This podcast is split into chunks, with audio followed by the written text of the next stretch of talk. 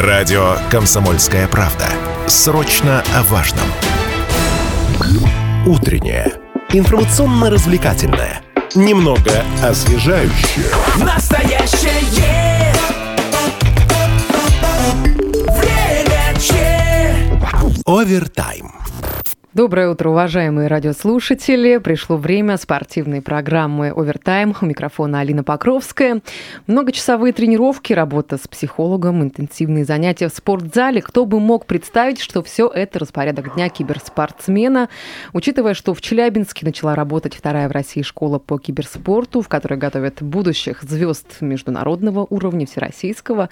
О том, как попасть на бесплатные занятия, почему между жаркими баталиями у монитора стоит расписание в бассейне и какие экзамены нужно сдавать при э, поступлении. Об этом сегодня мы поговорим с руководителем отделения киберспорта Александром Беленковым. Александр, доброе утро, здравствуйте. Доброе утро. Уважаемые слушатели, также не пропустите розыгрыш приза. Это уже будет во второй части нашей программы. А пока что можете подключаться к эфиру. Телефон 7000 ровно 95,3, доступны мессенджеры, вайбер, WhatsApp 8 908 0953 953. И можете оставлять интересующие вас вопросы э, в нашей трансляции, которая идет в официальной группе во ВКонтакте «Комсомольская правда Челябинск». Ну, а пока начнем с моих заготовок. Александр, сколько лет, сколько зим, хочется сказать. Что же случилось, изменилось с тех пор, что мы с вами не виделись в эфире радио «Комсомольская правда»? Рассказывайте. Ну, мне кажется, что в спортивной жизни города Челябинска и, наверное, всей Челябинской области произошло достаточно, наверное, знаковое событие, которое вы анонсировали в своем вступительном спиче. Э, город Челябинск э, стал вторым городом Российской Федерации, где на базе одной из спортивных школ было открыто э, полноценное отделение компьютерного спорта или киберспорта, как его еще принято называть. И мне кажется, что это то самое событие, которое в дальнейшем должно дать очень серьезные результаты, как в плане подготовки профессиональных киберспортсменов, так и в плане развития информационных технологий на Южном Урале. И, э, ну, если говорить более детально, давайте о том, что занятия уже э, начались, к ним приступили. Кто может заниматься, как отбор проходит? Давайте детально об этом поговорим, именно внутреннюю составляющую разберем.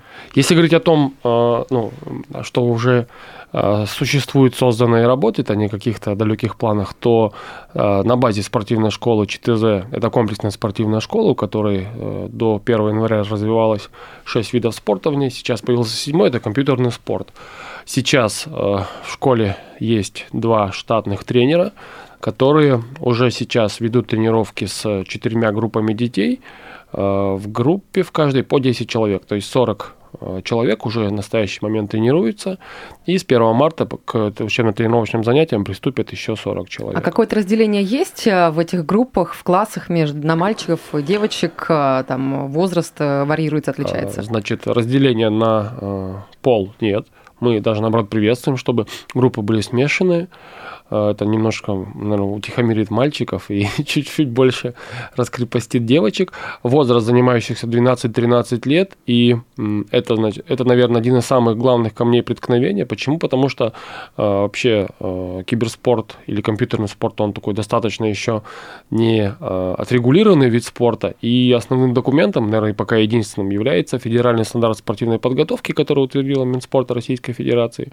И в нем написано, что организация осуществляющие спортивную подготовку, хотелось бы на этом акцентировать внимание, именно организация, осуществляющая спортивную подготовку, имеют э, право набирать детей в группы с 12 лет. Угу. Мы решили э, двигаться в соответствии с этим стандартом, и э, для широты охвата расширить диапазон для 12-13 лет, как раз рассчитывая на то, что программа этой подготовки киберспортивной сейчас рассчитана пока на 4 года. И вот... То есть э, выпускникам, получается, фактически будет, э, если у нас 12-13 лет, около 16 лет, когда они уже будут сформировавшимися киберспортсменами. А вот учитывая то, что нет разделения на мальчиков и девочек, отличия в тренировочном процессе не имеется. Просто вот я все таки переадаптирую, переформатирую, да, вот киберспорт на спорт обычный, там баскетбол, хоккей, футбол. все таки э, варьировалась нагрузка физическая, объем работы 100%, ну и даже с точки зрения психологической составляющей к девочкам был необходим более такой тонкий подход. Вот настройка душевной организации маленько по-другому работает, а... и, а, конечно, по-другому складывался процесс. я в своем выступлении сказал, что киберспорт и вид спорта достаточно еще не отрегулированы, и можно сказать, что его методика и технологии тренировки пишутся здесь и сейчас. И никаких рекомендаций по смешиванию групп или рекомендаций по их не смешиванию мы бы не обнаружили. Поэтому было принято такое коллегиальное решение тренерским штабом Э, группы не смешивать. Э, детям все-таки еще э, в том возрасте, когда, наверное, они еще не очень сильно отличаются друг от друга характерами, темпераментами, там, чем-то еще. Mm-hmm. И в дальнейшем, в дальнейшем, возможно, это решение будет принято их развести. Но сразу скажу сказать, что девочек у нас, ну, пусть 10%, если. И я это связываю, наверное, только с тем, что, наверное, как-то мальчишки более активные, более активно э, убеждали своих родителей, что это тот вид физической культуры, которым стоит заниматься, потому что по моему ощущению в этом возрасте дети сейчас играют все. Слушайте, а все-таки убеждали э, дети родителей еще вот такого понимания полноценного о том, что киберспорт это перспектива на будущее дальнейшее, оно пока что не вот прочерчивается в глазах, умах родителей? Вы знаете, э, я лично общался с каждым из родителей, во всех рекламных отделениях есть мой личный мобильный телефон, я со всеми разговаривал сам, и у меня сложилось такое ощущение, что родители понимают, что это есть, дети играют, дети будут играть, дети будут тратить на это время, и, как я вам сказал, в превью да, нашей программы, что если нельзя это явление как-то победить или запретить, чего я категорически не хочу и никогда в жизни не буду за это ратовать, то это нужно возглавить. И здесь э, в глазах родителей, которые, тех, которые привели к нам детей, киберспорт уже не рассматривается как какое-то злоупотребление детей э, компьютерными гаджетами. Многие к этому относятся уже серьезно. Плюс все э, там как такую какую-то живую легенду рассказывают на успешной нашей команды Team Spirit, когда ребята выиграли 18 миллионов долларов. Да? И э, я, мне кажется, что киберспорт в глазах э, и в головах многих родителей становится уже такой какой-то, пусть пока не а, полноценной альтернативной физической культуре, но аналогом интеллектуальных игр, таких как шахматы, шашки, го, что-то еще. Э, отвечая на несколько других ваших вопросов, сразу скажу, что программа спортивной подготовки подразумевает не только занятия в киберклассе, но и занятия общей физической подготовкой. А, в этом же профессиональном стандарте написано, что профессиональная подготовка киберспортсменов должна включать в себя не менее 30% общей физической подготовки.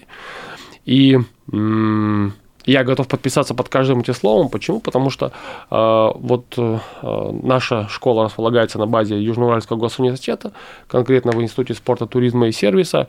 И этот вопрос кибер... развития киберспорта нас интересовал уже ну, не первый год. И э, в институте создана комплексная группа научная, которая занималась, э, в которой я тоже состою как молодой доцент кафедры, одной из кафедр. И мы провели, э, я об этом рассказывал уже, сравнительный анализ нервной системы хоккеистов и киберспортсменов хоккеисты были повержены, киберспортсмены в этом плане оказались более развитыми. А в чем преимущество? То есть э, именно скорости, скорости реакции. Принятия решений? Да. Слушайте, ну вот казалось бы, киберспорт в понимании, ну э, сейчас это, э, конечно, перелом происходит, но в понимании, возможно, людей, кто с этим не соприкасался, условно, не был на чемпионатах России, которые проходили в Челябинске по киберспорту, понимание того, что вот, ну что, сидишь ты в кресле, смотришь в монитор, в принципе, тренировать ничего необходимо необходимо, кроме там двух пальцев, которыми ты будешь жать на а, клавиши там э, компьютера, да, либо мыши. Для чего тогда нужна физическая подготовка?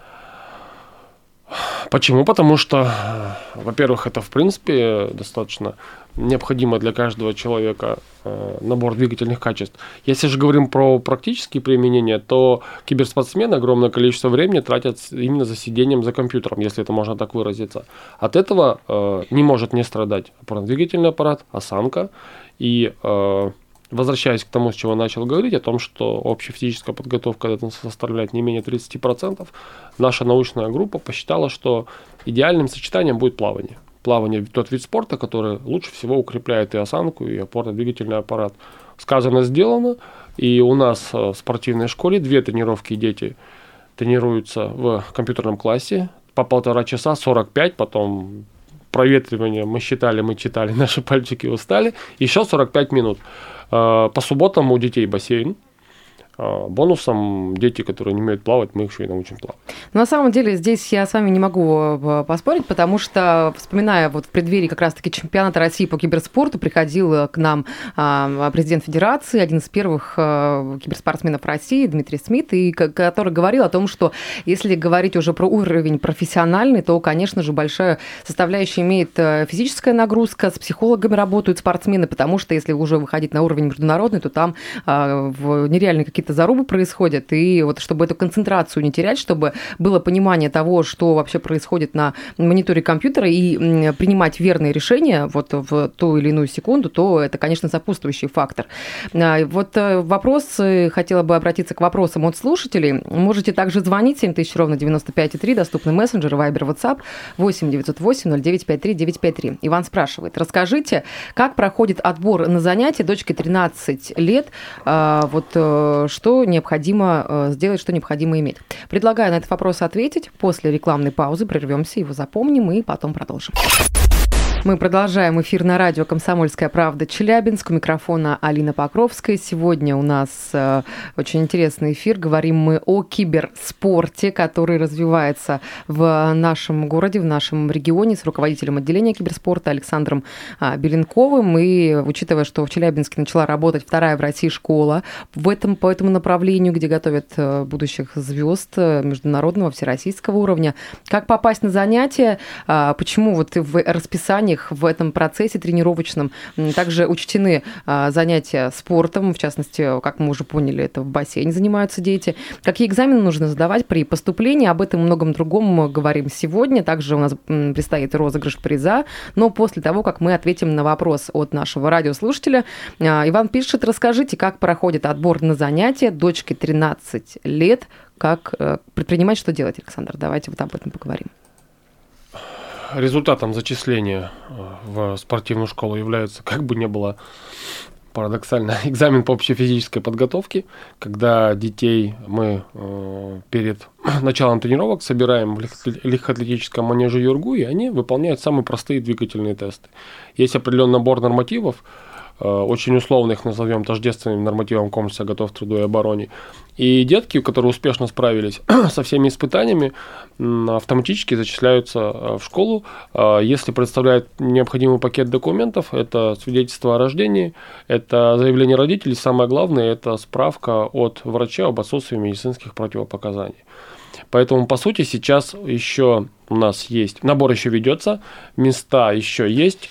А, Иван может в социальных сетях найти нашу группу, я могу продиктовать свой личный мобильный телефон 8 902 891 8000. Вы можете мне позвонить, я вам отвечу на все вопросы. А, ближайший вступительный экзамен у нас 16 февраля в 13.00 в манеже Юргу. все детишки, кто все те, кто придут, соответственно, да, будут... Э, Успешно справятся с экзаменом, угу. с 1 марта приступают к тренировкам. Слушайте, ну вот хотелось бы сейчас поговорить о перспективах в этом виде спорта, потому что, э, конечно, родители, вот те, кто детей отдают, если говорить там про э, баскетбол, хоккей или футбол, они понимают о том, что дети грезят там тем, что они станут, станут известными, да, выступят на чемпионатах России, чемпионатах мира, там плакаты развешивают в своих комнатах, вот визуализируя представляя, как они там выходят на международную арену и а, играют, показывают свои лучшие качества. Какие перспективы здесь имеются? Э, как мне видится, здесь э, перспектива э, достаточно впечатляющая.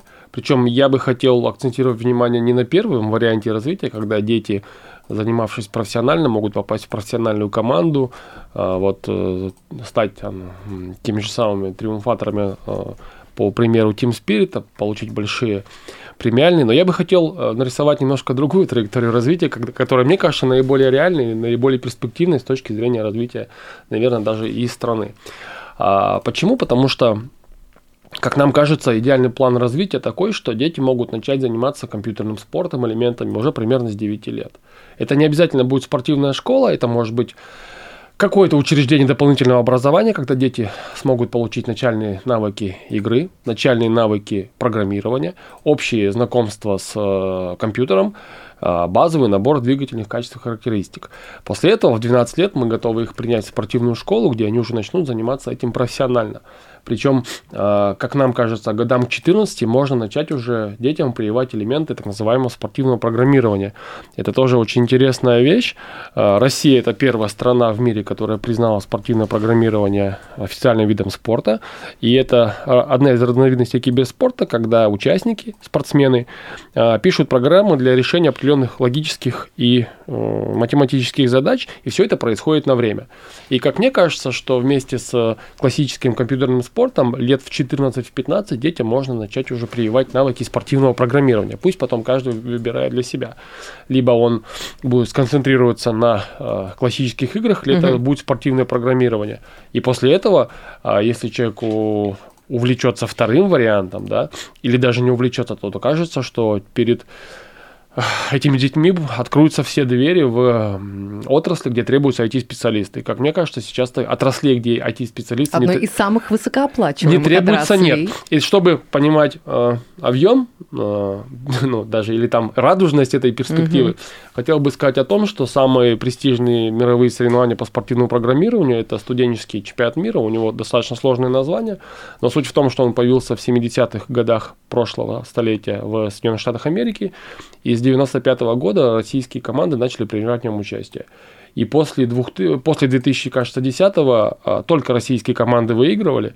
Это а, большое, ну, там небольшое количество, это наши ведущие университеты, МГУ, Санкт-Петербургский университет, а, в 20, 2020 году это был Нижегородский университет имени Облачевского, и в 2022 а, впервые за 10 лет не а, российский вуз выиграл этот чемпионат, это ни много ни мало Массачусетский технологический университет. Ничего себе. Понимаете, вот уровень, уровень развития спортивного программирования в Российской Федерации. И как мне кажется, что не все точно киберспортсмены могут стать известными чемпионами, там, выигрывать какие-то безумные миллионы долларов, но то, что занятие киберспортом а, сможет по- или поможет детям выбрать вот именно вот эту вторую, мне, как мне кажется, более реальную, более разумную, более перспективную вектор развития, это сто процентов. Я в этом уверен. Большое спасибо. Предлагаю сейчас перейти э, к тому, о чем мы, что мы анонсировали в первой части программы. Это розыгрыш, розыгрыш подарка. И сегодня у нас э, на кону набор, э, в котором находится прекрасный рюкзак и кружка,